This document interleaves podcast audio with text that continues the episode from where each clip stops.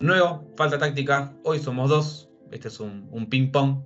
Eh, para palpitar lo que va a ser por ahí el partido más importante de la semana en el fútbol argentino, sin ninguna duda. Hay otros clásicos casualmente esta misma semana, como es el de Avellaneda el domingo entre Racing e Independiente. Vamos acá a estar hablando, eh, por un lado, yo por el otro, obviamente, del mismo tema que es River y Boca, Boca y River, para que nadie se ofenda. Un partido que yo tenía la impresión de que iba a ser por ahí un partido más dentro de la historia de los clásicos. Cuando arrancamos el año nos encontramos con que estaba la posibilidad de que Boca y River se enfrenten hasta siete veces en lo que iba a durar el año. Si en caso de que se diera el cruce en Copa Libertadores, que al final no se dio. Eh, pero bueno, ahora se van a enfrentar por, por Copa Argentina, se van a enfrentar por torneo local, en lo que va a ser este miércoles el cuarto encuentro en lo que va del año para River y Boca y un poquito de eso vamos a estar repasando. Cómo llega River, cómo llega Boca, la famosa pregunta quién llega mejor y cómo llega cada uno. Realmente la vamos a estar contestando de una forma más concreta, analizando los partidos más o menos de cómo llegó River, de cómo vienen los resultados, de qué jugadores vienen jugando bien, qué jugadores vienen jugando por así, por allá. Lo mismo del lado de Boca y sobre todo los enfrentamientos entre ellos, porque sabemos muy bien que los partidos y los superclásicos son partidos aparte. Los hinchas lo viven de manera diferente, los jugadores de River y de Boca lo viven de manera diferente. Y por suerte no estoy solo para poder compartir estas sensaciones. Yani, ¿cómo estás después de tanto tiempo? Nico, buenas noches para vos, para todos los que nos están escuchando. Espero que estén todos muy bien. Y nada, lo que vos dijiste, eh, adhiero y suscribo cada palabra. Vamos a estar tocando un poquito el tema de Boca y River, algunos tópicos que tenemos para analizar, eh, como siempre de guion, para tener una estructura en la charla y después cosas que vayan surgiendo, que se nos vayan ocurriendo. La idea es que, nada, no sé si hay mucha información para dar con respecto a los equipos propiamente dicho, como hablamos recién fuera del aire.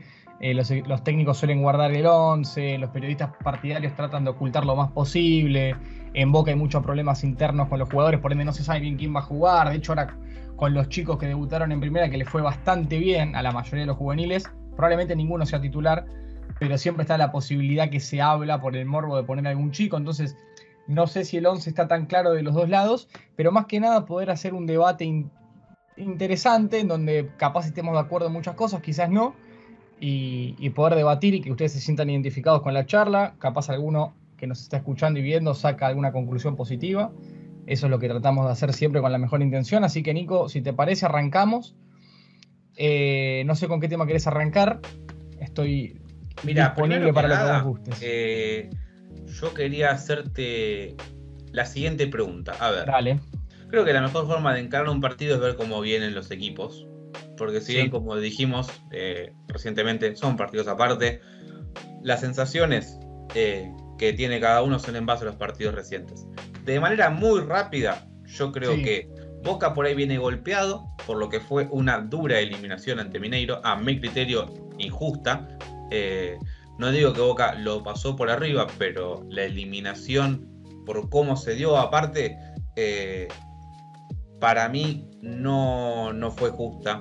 Eh, sin entrar en polémicas, es un tema que ya está totalmente hablado. Eh, no, no está en nuestro poder, aparte a esta altura, debatir si estuvo bien lo que pasó o no, más allá del quilombo que hubo después, que eso creo que es repudiable por todos. Sí. Pero creo que Boca no es ni el que le ganó, si querés, en los números, aunque no en la realidad, a Mineiro. Es decir, Mineiro pintaba como el cuco de la Copa Libertadores, recordemos eso. Sí. Boca le sacó dos goles, ninguno convalidado. Pero le jugó mejor, mereció pasar. Tampoco es el Boca que viene siendo ahora, donde por ahí vos decís, no, bueno, no te puedo dar un 11 de, frente porque nos faltan jugadores, que Boca no viene jugando bien, o sea, creo que con respecto a eso, lo que está.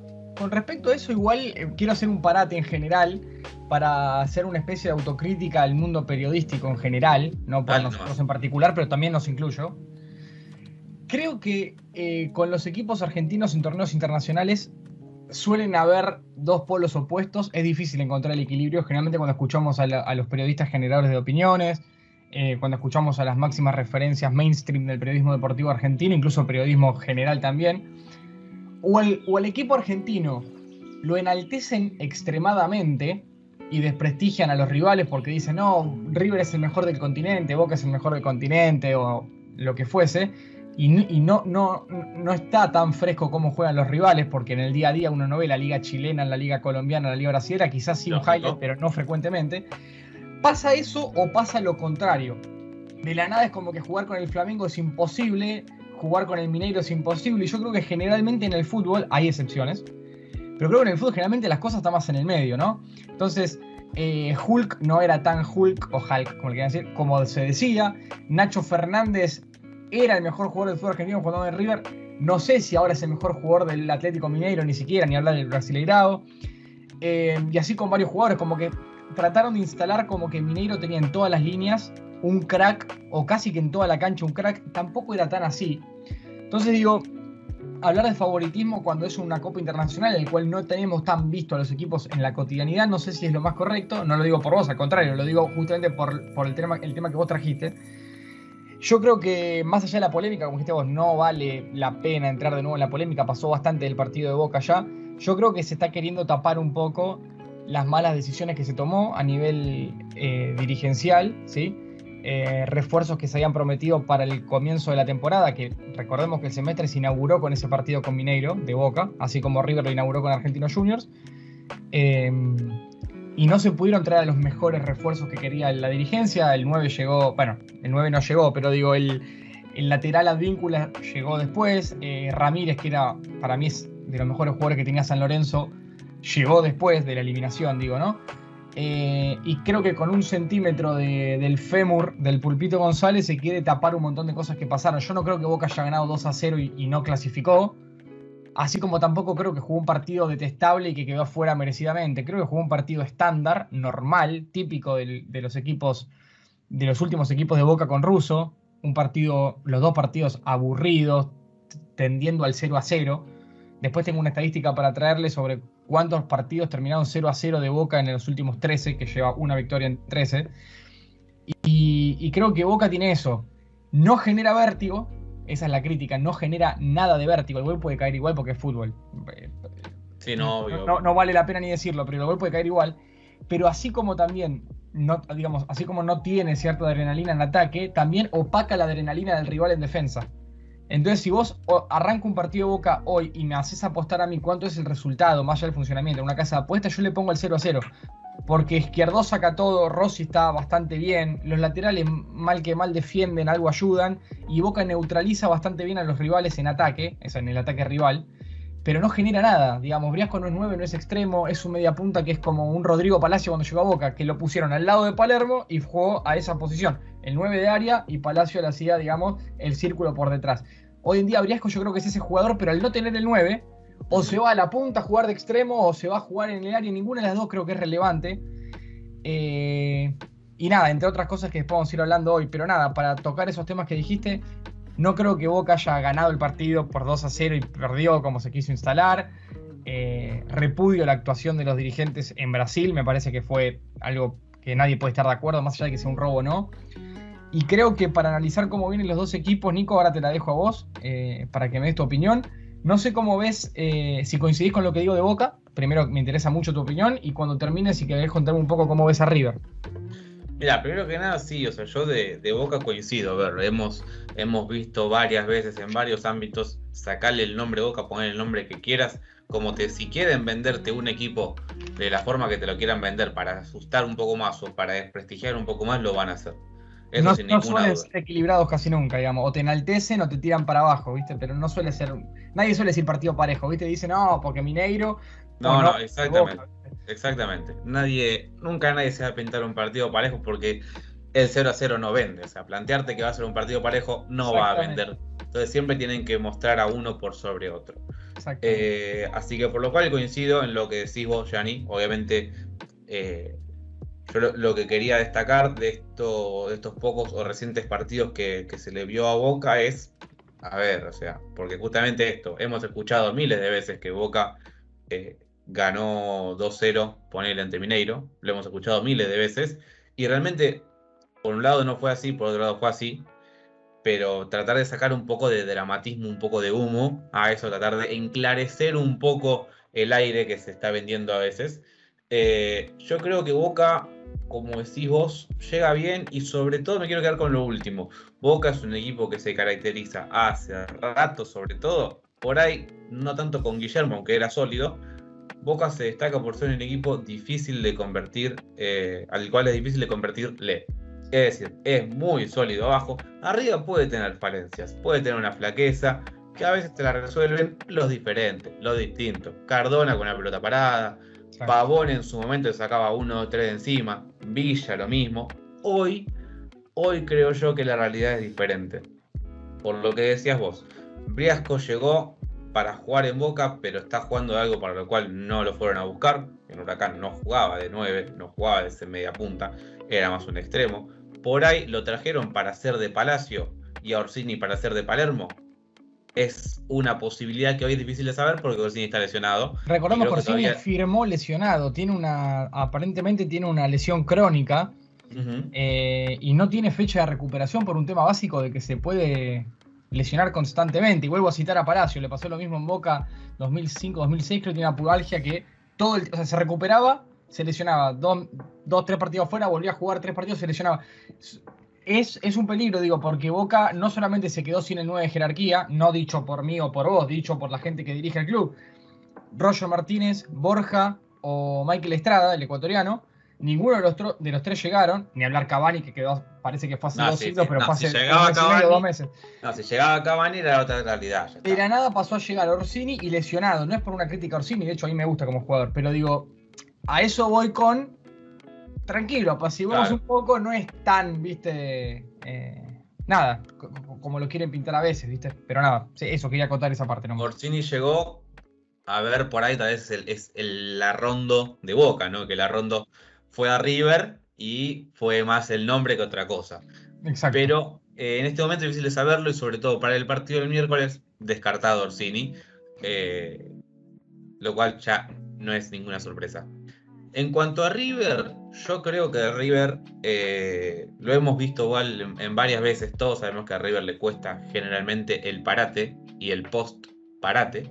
River ha perdido partidos y hasta incluso torneos eh, por no volver bien a la actividad deportiva una vez que se retomaba un parate largo, ya sea después de fin de año o, o en mitad de año. Y este justamente este parate de medio año, de mitad de año mejor dicho, fue un poco más extenso por el tema de la Copa América y a su vez por los Juegos Olímpicos, dentro de los cuales eh, River, si no me equivoco, no aportó ningún jugador, pero bueno, igual hay descanso en el medio, hay cansancio, hay pretemporada más larga, hay Copa América, o sea, y de esto, de esta, esta pretemporada, de este parate largo que hizo River, yo creo que volvió realmente de una manera eh, distinta como volvió en otras, otras ocasiones. ¿Por qué? Volvió el primer partido fue ante Colón, donde perdió 2 a 1 eh, de local, pero inmediatamente es como que ese partido quedó atrás, si no me equivoco, hasta se, River lo jugó con suplentes, y enseguida llegó el partido de vuelta contra eh, Argentinos Juniors. Perdón, antes del de Colón fue el de Argentinos Juniors de local. Claro, todos los eh, equipos eh, iniciaron la temporada con el partido de Copa Internacional, ya sea Libertadores o Sudamericana. Exactamente, se empató 1 a 1 River contra Argentinos en el Monumental. Después se planteó toda una especie de, de que se complicaba el partido, el partido de vuelta a la semana. Ahí fue cuando River juega contra Colón con suplentes, un equipo medio mixto. Y después contra Argentinos en la paternal creo que empieza a mostrarse un River donde eh, se lo notó ya mucho más cómodo. Lo hemos visto y lo hemos hablado en nuestras redes, la presencia de Zuculini creo yo que es uno de los factores diferenciales, a su vez ni hablar la de Brian Romero, ¿no? Que yo creo que entre estos dos nombres se reemplazó a uno, que es Borré. Borré muy bien. no es un gran defensor, pero es un muy buen delantero. Zuculini creo que hace las veces que hacía Borré defensivamente, pero no puede hacerte las ofensivas. Romero puede hacerte las ofensivas de Borré, pero no las defensivas. Entonces, entre estos dos, Gallardo creo que le dio a la tecla correcta para poder encontrar el funcionamiento que más le convenga a River y no extrañar tanto el colombiano. Y es un River que llega ya con esta idea que por ahí, dicha de antemano, te hubiese sonado por ahí medio eh, descabellado, rara, de empezar a un jugador con otros dos, es medio raro, qué sé yo. pero River ya desde ese partido contra Argentinos clavó 2-0, 4-0 y 3-0, también teniendo en cuenta el empate 1-1 contra Huracán, donde se puede hacer la salvedad, la salvedad perdón, de que River jugó con un equipo casi suplente o si querés mixto, porque algún cote titular había. Como el caso de Pablo Díaz, David Martínez, Montiel, Armani, Casco no es titular, pero también fue eh, en su momento titular importante. Este, entonces, era un equipo mixto. Yo, creo que, River llega bien. Sí, sí, sí, no, no, decime, decime, decime. Cerrá, cerrá después te comento. Sí, sí. Yo creo que River llega bien. River llega bien. Igual no es ninguna novedad. River hace ya tiempo viene llegando mejor que vos. Siempre llega bien, excepto ese partido de marzo del 2018, el famoso día que le pusieron la coronita de Burger King a Armani por haber salido figura del partido. Eh, que e, esa vez, eh, nada, Gallardo quedó en la historia por la famosa frase jugamos mal a propósito para que el rival no nos tenga de referencia. Exactamente. Simil Bianchi diciendo no, no fui a buscar la medalla porque no sabía que los segundos tenían una medalla. Tiene eh, cosas de Bianchi. Tiene muchas cosas de Bianchi y Gallardo, otras no. otras mejor, otras peor, digo, son gente distinta, no tienen por qué ser iguales siempre, pero tiene más similitudes de lo que la gente cree, me parece. Sin duda. Y no, lo que te quería contar antes, que me pareció interesante cuando nombraste la palabra cambio, equipo mixto, algunos suplentes, cuando mencionaste eso, sobre el tema del banco de River, que creo que justamente a River, valga la redundancia, no le pasaba esto hace varios años, no quiero ser eh, exacto porque probablemente me equivoque sin el dato literal en la mano. Sí, está bien. Pero yo me acuerdo, por ejemplo, no de haberlo visto porque ni siquiera había nacido, pero de haber investigado, que a mí me gusta mucho, por lo sabes, el fútbol más de los 90, principios de los 2000 eh, el River que, gana la Copa Libertadores, por ejemplo, en el 96, tenía un banco de suplentes que hubiera sido titular, no en cualquier equipo de fútbol argentino, porque sí, no sé, hubiera sido titular en Unión, porque casi siempre el banco de River es titular en Unión. hubiera sido titular en la primera de Boca, el banco de River. Había jugadores como, no sé, Solari, Gallardo en el banco, una, una locura. Y yo creo que sin llegar a ese extremo, y probablemente el futuro me va a dar o no me va a dar la razón, pero no lo podemos saber hoy River tiene en el banco jugadores que si la proyección acompaña y, digamos, y sigue el trayecto que todos pensamos que van a tener los jugadores individualmente en sus carreras futuras en Europa o donde sea, va a ser un equipo que acá a 10, 15 años, si te acordás cuando River en el banco tenía, por ejemplo, Casco hace un año era el mejor lateral de Sudamérica en, digo, uno de los mejores laterales de Sudamérica, porque probablemente muchos no vimos a todos los laterales de Sudamérica, lo que dije al principio del video, pero cuando vos a jugar a River, no sé, contra el Nacional, Cerro Porteño, eh, Inter de Porto Alegre, Independiente, Boca, que lo ves contra todo, la mayoría de los equipos buenos en Sudamérica, Casco era infernalmente superior a la mayoría de los laterales. Montiel, Montiel tiene un nivel descomunal, que de todas formas Montiel ahora es titular, ¿no? Pero digo, cuando juega Vigo o al, revés. River tiene la, se guarda en el banco a Paradela, que para mí todavía no explotó, es un jugador que el día de mañana va a ser para mí, no sé si un crack, porque no lo sé. Julián Álvarez va al banco en River. Bueno, acá estamos de nuevo, se me cortó la luz en casa, problemas técnicos, cosas que pueden pasar. Así que, nada, reitero sobre lo que estaba hablando. Digo, River me parece que eh, era muy común escuchar en los últimos tiempos, no sé, Nico, si coincidís, pero ¿cuántas veces escuchaste en los medios decir Boca tiene más plantel, pero River tiene más equipo? Lo habremos escuchado cientos de veces en los últimos años. Desde que asumió Gallardo en River, por lo menos, ¿no? Pasó a Robarrena y tenía un plantel bastante bueno, aunque más precario que los demás, digamos, atacaba Chávez y Caleri, jugaba Meli en el medio Herbes, no era un equipo wow, pero tenía plantel, después vino Osvaldo, cuando estuvo Guillermo estuvo bastante bien, Benedetto, Guanchope, Hernández, Pablo Pérez, creo que ese fue el mejor Boca a nivel plantel, después debatimos si fue mejor en juego. Creo que hoy River tiene muy buen plantel. Lo que pasa es que la diferencia creo que en River y Boca es que River agarra al jugador capaz 6 puntos, digo un ejemplo, ¿eh? pero también supo comprar a Prato y Armani que no eran 6 puntos, ya vinieron siendo jugadores 8 o 9 puntos.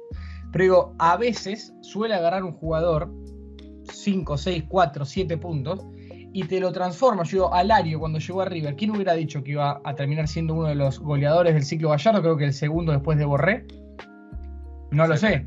Un tipo que vino de Colón de pelear el descenso eh, y pasó a River a ser figura. Eh, no sé, así te Así te puedo un montón. Nacho Fernández vino de gimnasia que parecía un palo vestido, le ponías un pantalón extra small y se le caía, no, no se lo podían abrochar, pobre. Así. Y Gallardo lo explotó. Montiel asumió, eh, asumió, llegó a primera y decían, ¿y este cuatro quién es? ¿Por qué juega Montiel? Hasta el apellido era raro, Montiel, ¿viste? Cuando no, no, no lo conozco. Y bueno, y te muestra, Casco llegó, lo puteaban todos, rindió, Carrascal, De la Cruz, el Piti Martí. Tenés un millón de ejemplos. Entonces yo creo que River, quizá vos decís, no sé, Julián Álvarez. Está bien, es un pie de las inferiores, es un pie de las inferiores, pero que si River se lo hubiera comprado, no sé, a un equipo europeo, lo hubiera traído de México, como hizo con algún jugador, no sé, vos decís, uy, vino Julián Álvarez. Lo que pasa es que al salir de las inferiores, capaz le quieren bajar el precio, como diciendo es un pibe. Sí, es un pibe, pero la rompe toda. Entonces vos ves el banco de River, tenés a Enzo Fernández, Roleiser, Paradela, Julián Álvarez, Carracal, que a veces ahora está jugando, pero estuvo en el banco hasta hace poco. Eh, Vigo, Maidana y Pinola están en el banco de River. Maidana y Pinola están en el banco de River. Yo creo que, nada, como hace muchos años River no tiene mejor plantel que Boca, y como hace muchos años River consigo mismo no tiene un, tan buen plantel que vos mirás el banco, Gallardo mira el banco hoy y te puede cerrar la papa cualquiera me parece a mí. Aunque te quieren vender, te generalmente te quieren vender, no, pues ya no está Quintero, ahora mire y no está. Antes estaba Prato y es Coco, ponerle. Bueno, es Coco puede ser que perdió valor porque ahora está Fontana. Puede ser que en ese caso sí. Pero a nivel entero vos agarras 30 jugadores del plantel profesional de River y vas a la guerra contra cualquier equipo en cualquier cancha. Y antes no pasaba. River tenía 12, 13 jugadores y después miraba y estaba un pibito de 16 que no rendía tanto, una compra media rara. Tenías un Arzura, un Arturo Mina, tenías un Iván Rossi, tenías un Larrondo, un Lolo. Hoy ya creo que ninguno desentona, ¿eh? Vos lo pones a jugar y ¿quién será el más flojo? Roleiser, ponele por tirar pobre pibe, no es contra él. Ponele. Ponele que sea el más leve, el más blandito. Y que juega 7 puntos cada vez que entra. Sí, eso es cierto. Es cierto, lo hemos visto encima el otro día contra Huracán jugó muy bien, terminó saliendo por ahí por pibe, pero yo me quiero volver a agarrar de esto que decís, eh, Boca tiene más eh, plan, eh, ¿cómo es? plantel, River tiene más Menos equipo. claro, River más equipo. Se decía eso siempre porque River jugaba mejor, pero Boca tenía más cantidad neta de jugadores individualmente, digamos, ¿no? Sí, yo creo que, que acá vos vas a coincidir, porque de hecho lo he visto en tus redes sociales y voy a hacer apelar a eso, de paso lo vamos a dejar después en la descripción. Que tiene que ver con una diferencia de proyecto. Yo creo que River eh, recurre frecuentemente a lo que son las inferiores, cosa que hoy Boca lo está haciendo o lo hizo ya tiempo pasado, pero fue una necesidad lo de Boca. O sea, cuando empezó a surgir Barco, cuando empezó a surgir el Fernández de Boca, ¿no? Fernández de River, ¿no? Sí. Cuando empezaron a surgir todos estos, estos jugadores así, juveniles, que seguramente me está escapando ahora algún nombre que también jugó muy bien. Eh, pero cuando no, tenés, no, no fue, por, fue porque vos tenías eh, uno que estaba medio flojo en primera y le decís meto el pibe. No, directamente no tenía jugadores en primera, como cuando le pasó a River con los casos con el brote positivo de COVID que terminó atajando el arquerito Díaz contra Boca. O sea, son cuestiones distintas y por eso yo creo que River tiene un poco más de, de plantel y de, equipo. Porque apuesta, porque forma jugadores. Boca trae, te puede traer al 9 de afuera, a este de acá, a este otro. Son ideologías de clubes distintas. Y por ahí a la hora de ver en nombres, sí, vos por ahí agarrás jugadores en cuanto a nombres de Boca y por ahí tenés alguno que otro que destaca más en cuanto a nombres a nivel internacional que River. Pero después, en el trabajo del día a día y en la eh, filosofía de cada club está la diferencia. Y creo que eso mucho tiene que ver con lo que decís vos. Hoy River o Gallardo, mira así para atrás, ve al banco y tenés en cuanto a apuestas, Paradela, Vigo para Vecino, Fontana, Simón y Enzo Fernández para nombrarte algunos. Si ese banco fuera mío, yo, yo soy Gallardo, miro para atrás, me encanta decir, nada, pero no te alcanza para ganar la copa. No sabés si no te alcanza, ¿viste? ¿A quién le alcanza? Boca fue con, con toda la, carga y perdió con Independiente del Valle local, los dos partidos, perdió ya. No es tan redondo el tema, no es tan lineal, digamos. Eh, a mí me gustaría mirar para atrás y siendo Gallardo decir, che, tengo a Paradela eh, está, está mal, lo tengo a Girotti, que es un enfermo del gol, está bien, no tiene tanto tacto con la pelota, no se asocia tanto, no tiene juego colectivo, capaz tirando paredes. Pero el tipo, la verdad que le tira dos centros al área y la mitad son gol. últimamente no la metió, pero vos lo ves con el rendimiento de los primeros partidos que tuvo en primera y cómo le fue en reserva y la proyección que tiene el pibe, es, un goleador de raza. No tiene poco River. Y aparte, ¿sabes a mí lo que me da eh, lo que me da bronca, si querés, por así decirlo? Es que Boca, en estos partidos que pasó, demostró que tiene plantel. Porque, a ver, está bien, fueron dos partidos. Dos partidos pueden ser nada en la carrera de un futbolista. De hecho, son nada, dos en una carrera de 18 años como mucho, ¿no? 18-36. Eh, pero a ver, surgieron pibes de las inferiores, por ejemplo, el Colo Barco, ¿me entendés? Que para mí tranquilamente puede pelear el puesto de titular eh, en Boca. Por ejemplo, el, titular de Boca es, Sandes, o sea, ni siquiera es Fabra, porque si fuera Fabra el titular, digo, bueno, lo tiene más complicado. Hoy Fabra es suplente, el titular es Sandes. Yo creo que Barco tiene más capacidad que Sandes, lo vimos poco en los dos, no quiero caerle a nadie. No, no, obvio, obvio. lo visto poco en los dos, veces que Barco ofreció un poquito más, ¿no? De juego, de pisada, de toque, de tirar buenos centros, de tener carácter, de ir al piso a barrerla. Esa jugada con Banfield, que lo barre abajo a cuero, arrancó dos kilómetros más atrás, más o menos, lo, alcanzó, se tiró a barrer, ganó, tiene el espíritu de jugador de Boca, es el típico 3 de Boca. Sí, sí. Y nada, lo descubrió gracias a esto que, como bien decís vos, no fue una estrategia pensada a largo plazo por la dirigencia, ni por el presidente, ni por el técnico. Fue un manotazo de ahogado por un error de que se agarraron a trompada con la policía de Brasil. Después vemos si tenían razón o no en el argumento. Pero agarrar esa piña está mal siempre, por más que tenga razón. Y ese defecto terminó llevando a que termines usando a 15 pibes de las inferiores, entre los que jugaron de titular y los que entraron en el banco, y entre, entre esas dos, esos dos partidos. Entonces, bueno, nada, creo que Boca va en camino a eso de rebote, no buscado, sino de rebote. Te apareció un Barco, te apareció un Taborda, te apareció un X Fernández, te apareció un Eros Mancuso jugando de cuatro. Bueno, de a poquito va en camino a eso, pero yo creo que River lo hace más como una condición institucional a largo plazo y como un ADN y Boca lo hizo porque no le quedó otra. Entonces, al dato hay que analizarlo, porque el dato solo, yo puedo decir, la era Riquelme hizo debutar a 21 chicos en Boca.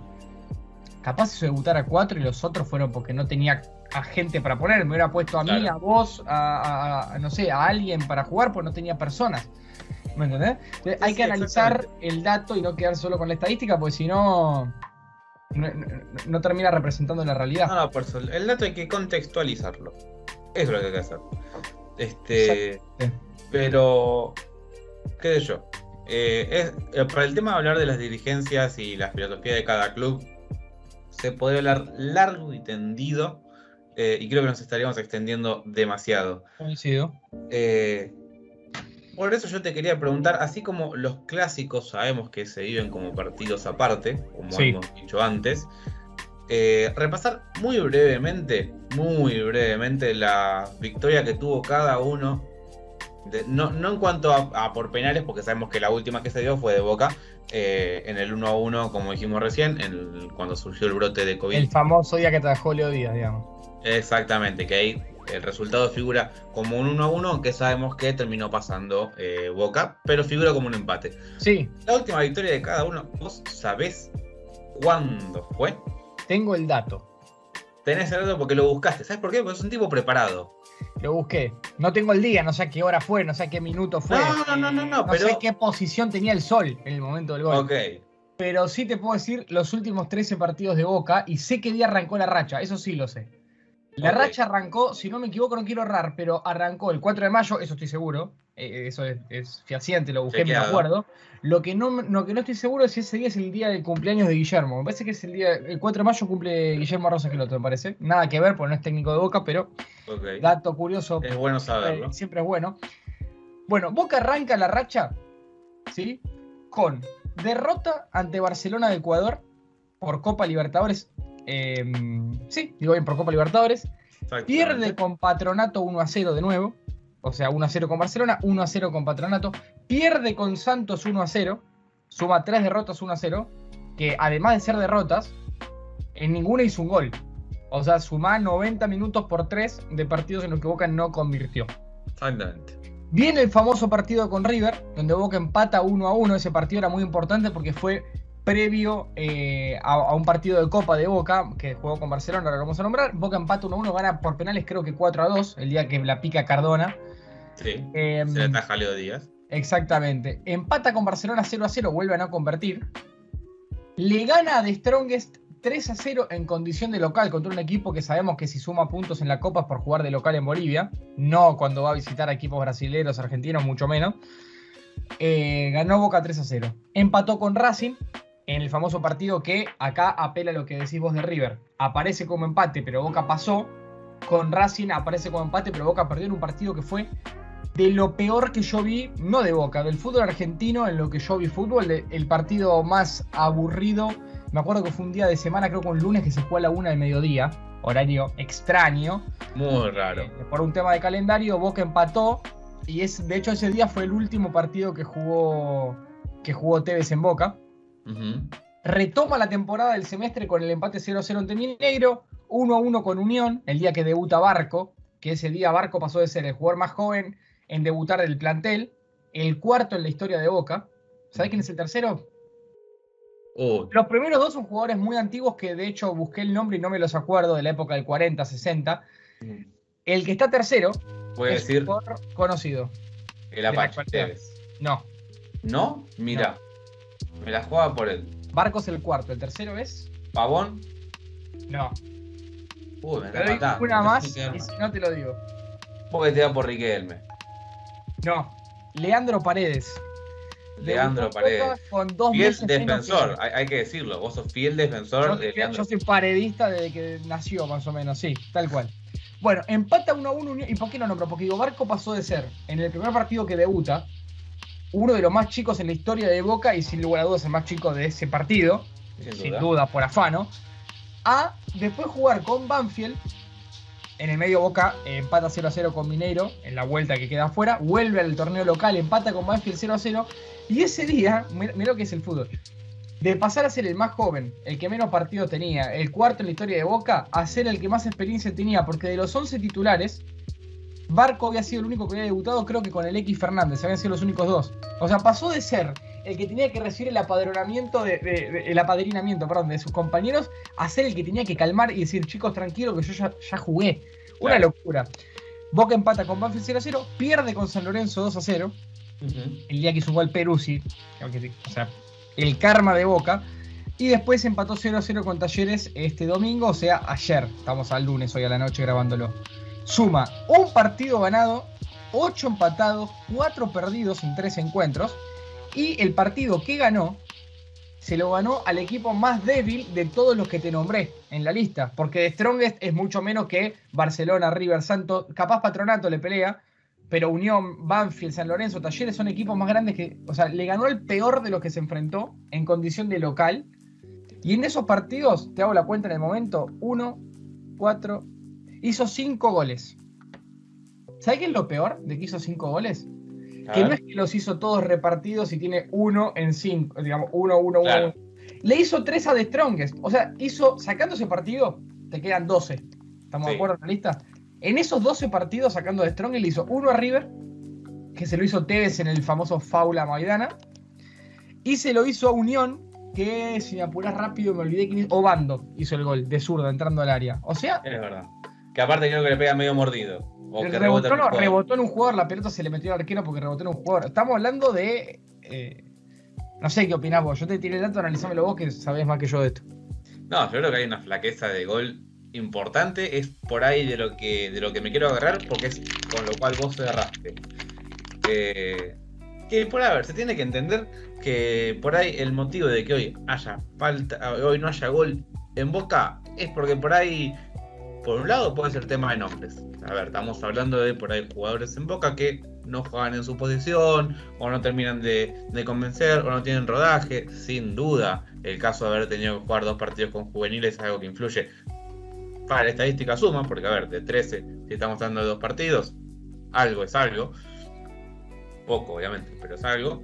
Pero después lo otro que yo creo es, si vos me preguntás a mí, che, ¿por qué a vos, Nico, te parece que, que Boca no hace más goles o por qué tiene en 13 partidos 5 goles, de los cuales 13 son un partido? Y para mí ya tiene que ver con el esquema y a lo que intenta jugar Boca. El funcionamiento, Boca, tal cual. Al principio es un equipo muy defensivo, pero no en el sentido de que, bueno, voy a esperarte atrás a los Cholos Simeone, hashtag Atlético de Madrid.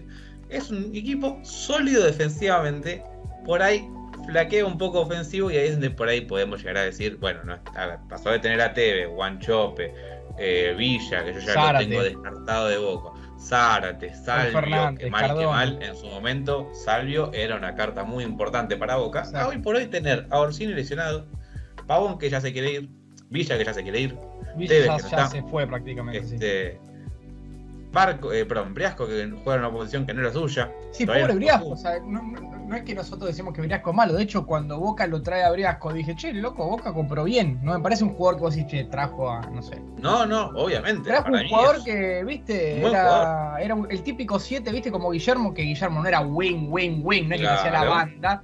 Y tampoco era 9. Te segundeaba un 9 de ataque. Bueno, con Palermo es una dupla increíble, por eso te nombré después a Palacio.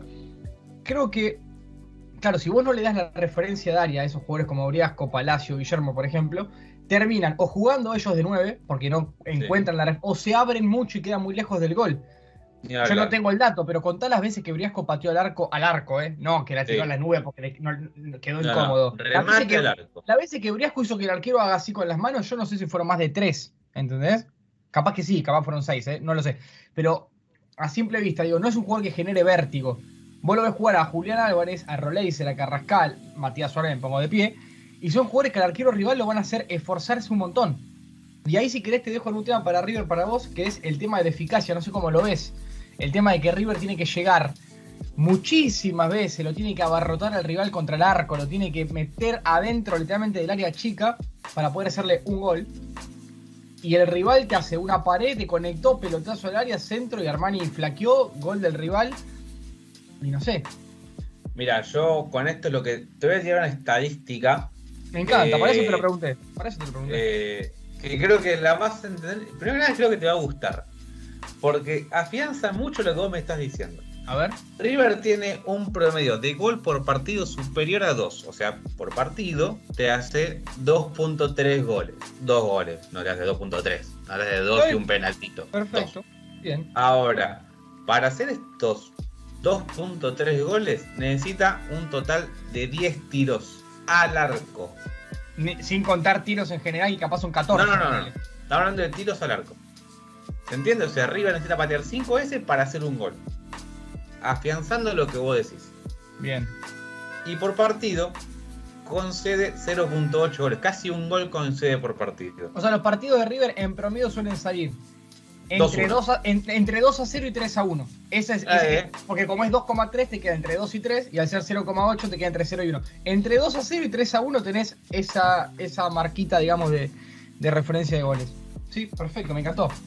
Me encantó la estadística. ¿Y qué pensás vos? ¿Cómo la analizarías? Si le querés poner el contexto al dato, como decíamos antes. No, a ver, yo creo que por un lado demuestra que River tiene un poderío goleador importante, porque a ver, sigue siendo un promedio alto, 2.3 goles por partido, sobre todo cuando necesitas 10 tiros al arco, con que de esos 10 algún día la estadística te juegue un poco más a favor. Sí, hace 5. Claro, apenas más a favor. Hay otros días, como por ahí eh, a River le pasó contra Huracán el domingo, que pateó 10 veces el arco y hizo un gol. O sea, la estadística no es exacta y hay que contextualizarla, pero en esa, en esa si querés, ese gris que te permite la misma, bueno, tira un poco para arriba, tira un poco para abajo. Bien. El caso de Boca, yo creo que no tengo el dato, el dato preciso. no, tenés, la calculadora, te tiro yo. Hizo, lo que te dije recién, hizo uno, cuatro, hizo cinco goles en 13 partidos. Pero si querés, yo la cuenta que haría, porque en realidad, te digo, tenés un valor que es, eh, es un outlier, digamos, 3 en un partido contra Strong es, es, fuera de contexto lo que es el dato. Si querés contar que hizo 2 en 12. ¿Cuánto te da la cuenta? Querés tirar el 0,15 o 0,16% de goles por partido. Contando a estos 3 goles contra Strongest, tiene un total de 0,3 goles por partido. Carrillo tiene 2,3. Es, una guasada, ¿me entendés? Es mucho. Es mucha diferencia. Este, pero yo ahí como te digo, para no meternos tanto en la estadística, creo que por ahí eso está bueno como dato de color. Eh, pero creo que mucho tiene que ver con cómo juega cada equipo. Creo que River es un equipo ya consolidado, como lo venimos diciendo, y Boca es un equipo que sobre todo en este momento está buscando reinventarse. Y en esa reinvención es donde obviamente van a haber momentos donde flaqueen. Sin embargo, como yo te digo, los partidos, los superclásicos, son partidos aparte.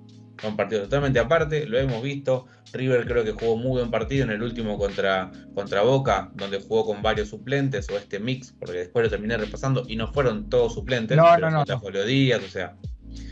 Era un partido el cual River por ahí iba con poca expectativa y terminó jugando muy bien y hasta creo tener el recuerdo de que jugó mejor que Boca. Creo. Este, lo mismo puede hacer con Boca ahora.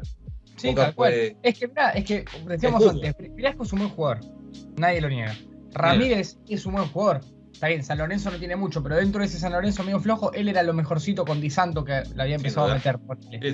Entonces, yo te digo, Briasco se levanta. ¿Lo, puede gambetear a Montiel? Sí, Montiel tampoco. Eh, o sea, no es el jugador supremo que no erra nunca. Lo puede gambetear y puede patear. La pelota se le escapa al arquero. Ganaste 1 a 0. ¿Y, qué pasó? por eso digo, o sea, lo, que nosotros creo que nuestro rol para informar, no sé si la palabra es informar, ponés que estamos dando noticias, pero para tratar de dialogar, si se quiere, con la gente, es tratar de acercarse lo más posible a un pronóstico probable. Cuando vos te dices, no sé, te voy a decir una boludez, pero la probabilidad de que pase un suceso en cualquier circunstancia de la vida no es que va a pasar sí o sí porque sea la probabilidad alta, puede pasar todo lo contrario. Lo, que te dice la probabilidad solamente es que si repetís ese suceso infinitas veces o tendiendo al infinito, se va a repetir más una situación. Yo creo que si los pones a jugar como están hoy, 100 partidos, probablemente River haga el doble de goles que Boca. Ahora, me agarras un partido sacado de contexto y me lo traes con el Icapán a Boca 4-0. Porque es que no puede pasar. Ese es el tema. Eh, y si tuvieras que hacer un 11, mezclando los dos. a, ver, acá yo te voy a hacer una pequeña pregunta. 11. Sí. ¿Del que yo creo que va a ir o del que yo quiero que vaya? Porque son 11 distintos. No, no, yo digo un 11 mezclado. Si tiene que hacer un 11 entre Boca y River, digo yo. Ah, un 11 entre Boca y River. Sí. Yo me quedo con el arquero de los extremos de River. O sea, Armani, Montiel, Armani, Montiel, Angileri, sin duda.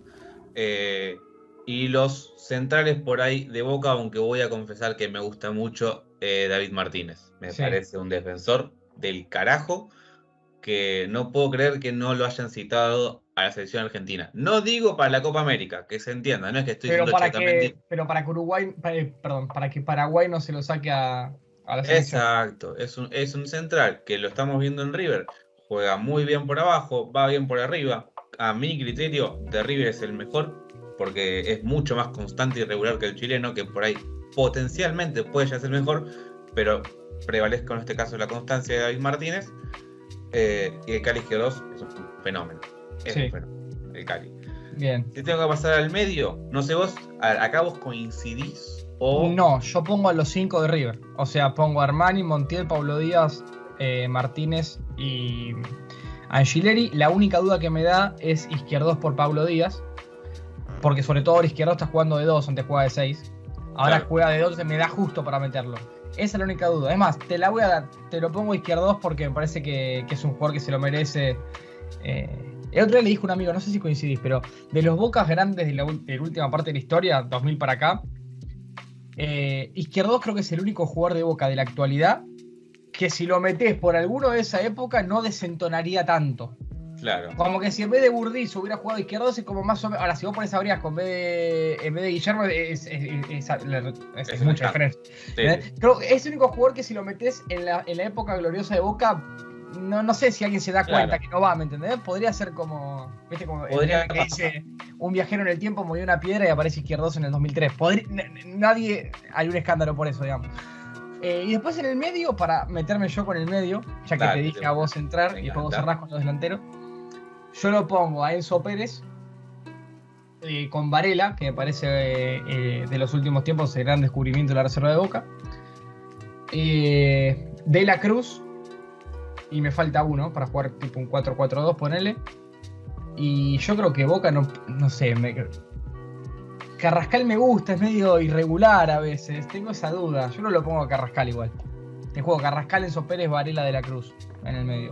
Sí, yo, yo creo que sí tengo mi duda personal con Carrascal, pero a la vez, lo vimos reciente, pasó a vos. ¿Carrascal o quién? No hay esa. Es que en Boca, Cardona no está jugando prácticamente. Eh, Vichy y Pavón no son volantes, por más que a veces vuelven. En Boca te queda Medina, Almendra que está lesionado, Rolón que no pincha ni corta, es una cuchara, la cuchara Rolón.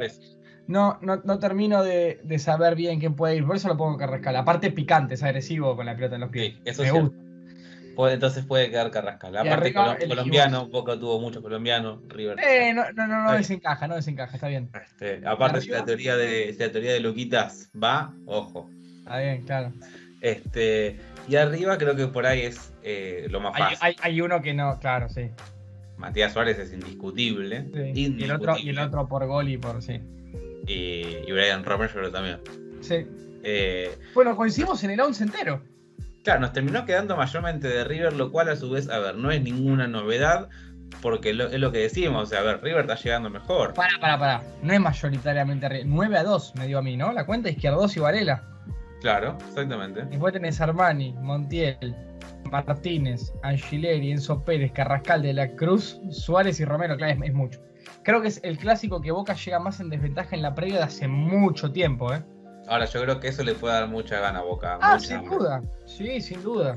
Si yo fuera jugador de Boca, ¿sabes qué? Me pongo los videos de todo el mundo diciendo esto y me, motivo entrenando, qué sé yo, no sé. Aparte, ¿sabes, cuándo fue la última victoria de Boca contra River? No me lo digas.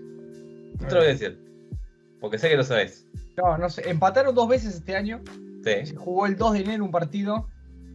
Empataron tres veces. Fue el día que le pegó un codazo a Campuzano que lo rajan, me parece. Empataron la vez de Leo Díaz, que ganaron por penales, Boca ganó por penales. Sí. Hay un empate más, ¿no? Sí. ¿Este año? Sí, ¿Cuál es? Me lo estoy comiendo. Fue un 1-1 el 14 de marzo. Que se decía que River jugaba de vuelta esa fecha, después de qué sé yo. No, no me acuerdo fue El día del gol de Palavecino y de Villa de penal. Ah, sí, Palavecino de cabeza hizo el gol. Exactamente. Sí. Eh, a ver. Y para atrás que Boca haya ganado el partido. Ah, ya sé cuál fue. Semifinal con Alfaro. Semifinal con Alfaro. Gol 1 0 de Jan Hurtado, que está juntando cocos en Brasil con Bragantino. No sé qué está haciendo Hurtado. Pero bueno, Boca pagó 6 millones de dólares por él. Exactamente.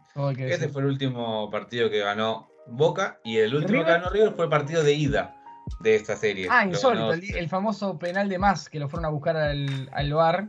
Y River ganó 2-0 goles de Nacho en el segundo tiempo y de penal de Borré. Exactamente, esos dos. Penal de Borré primero y después de, Nacho. Después de Nacho en segundo tiempo, pasa atrás de Montiel, me parece.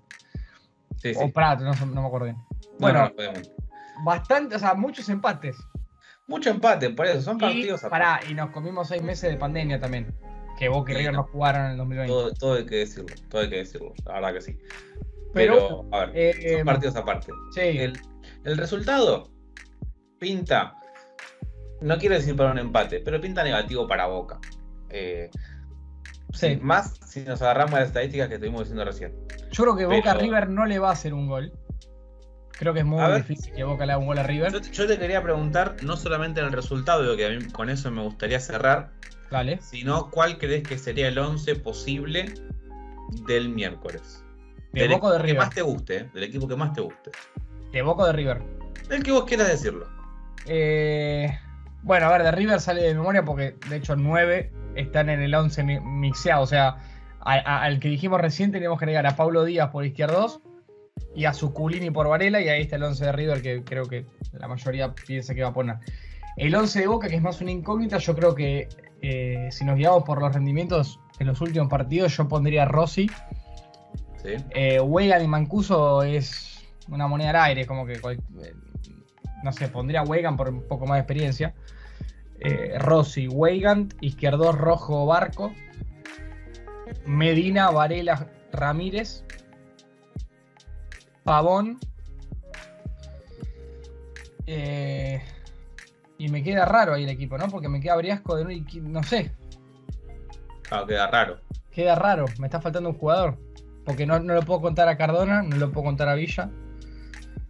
Eh, a no ser que ponga. Bueno, no sé, Briasco de nuevo Bando por izquierda. No sé, no, no, no, es que no hay mucho, ¿eh? No, no, no, hay A no ser que ponga uno de los chicos de los que debutó el otro día, Taborda, Almirón, de los Escalante, de los delanteros. Tal, sí. o que eh, yo, yo la verdad que Boca lo veo con una línea de 5 el miércoles. Ahí ah, ya te da para cerrarlo más fácilmente. Bueno, entonces sería eh, Rossi, Weigand, López o Zambrano, Izquierdo Rojo, Barco. Eh, 5 3 2 también es sorpresa. Yo lo banco mucho el Colo. Yo lo banco. Pero es sorpresa. Y pero ¿qué hace? pasa que Fabra no es titular y si juega Sandes tiene menos popularidad que Barco. Entonces, viste, a veces los entrenadores se cubren un poco y te dicen, pongo a Barco, si, cierra, lo querían todo. Si llega a errar Sandes, lo van a matar. Eso es lo que pasa. Em, y después para el medio nos quedaría Medina, eh, Varela, Ramírez Sí. Briasco y Pavón. 5-3-2. Yo eso lo veo como, por un lado sale dentro de todo fácil. Sí. Y Sí, pero- segundo cierra. Y el Más de River es el que dijimos, ¿no? O sea, el- el, el 11 anterior con Paulo Díaz por izquierdos y Suculini por Varela, ¿o no? Claro, eh, Zuculini por. Sí, sí, a Por ver, Varela. hay que verlo. Donde, donde está la dificultad por ahí es en Matías Suárez. Matías Suárez yo no creo que llegue. Es más, no está convocado Matías Suárez. Entonces hay que poner a pequeño Yo detalle, creo claro, que- lesionado. Yo creo que puede. A ver. Julián. el- el- Julián Álvarez es el, puesto por puesto, sacando las enormes diferencias que haya entre uno u otro. Y la otra es ya cambiar el esquema. Que. eh, Jugar con vos cinco. ¿Qué? Jugar con 5 y poner a, a Pinola o a Maidana. No. eh, bueno, jugar con 5 es cambiar el esquema también, pero creo que es algo que de a poco eh, Gallardo dejó de lado, sobre todo porque Enzo Pérez estaba incómodo con la línea Pero de aparte, Boca no patea el arco. ¿Para qué quiere tres centrales? ¿Me entendés? Si no, Claro, se marcan, en- lo- se lo entre ellos los defensores. los Le va a pasar lo mismo que le pasó a River cuando jugó la final del 2018 en la Bombonera, que entró jugando en línea de 5 y a los 30 del primer tiempo lo sacó Martínez Cuarta. Estaba Creo que fue ese sobrando. partido. No sé si fue ese partido, pero hizo un cambio raro ahí. También Boca entró Benedetto del banco, se lesionado Guanchope. No, no, Guanchope no, se lesionó creo que Pagón y entró Benedetto, no lesionó me acuerdo Pavón, bien. Pero si no, vos qué decís vos, si no vuelve con línea de 5, ¿qué decís? Y a mí me gustaría ver un, un 4-3-3, te digo. Con- Bueno, como jugó antes, antes del corte por Copa América, la verdad es que jugaba Julián, eh, Matías Suárez y Borré. Claro, solo que para mí sería Julián, Brian Romero, De la Cruz y el medio con Palavecino, Suculini y Enzo Pérez. Ah, bueno, ahí estaría sacando a Carrascal. Sí, porque yo entiendo que Carrascal a ver, es el, es el Piti Martínez de ahora y que Gallardo eso por ahí lo tiene como en, en la cabeza, le da mucha confianza, pero Sabe que no, no es de fiar, digamos. claro, no es de fiar. A ver, es un, en un partido como este, por ahí un juego como Carrascal te lo puede llegar a romper Sí, si está lo- más o menos Yo, iluminado. yo lo, yo lo pongo, te gana un partido. Si está encendido, te gana un partido. Pero bueno, probable- si lo agarras si lo agarras cruzado, también se hace expulsar como contra Palmeiras. Exactamente. Lo más probable igual es que River salga con un 4-4-2, el mismo, el mismo 11 que, que jugó los últimos partidos, con Julián Álvarez por Matías Suárez. Lo repasamos muy rápidamente. O Girotti, Ahora- que yo creo que Gallardo no lo quiere, a Girotti.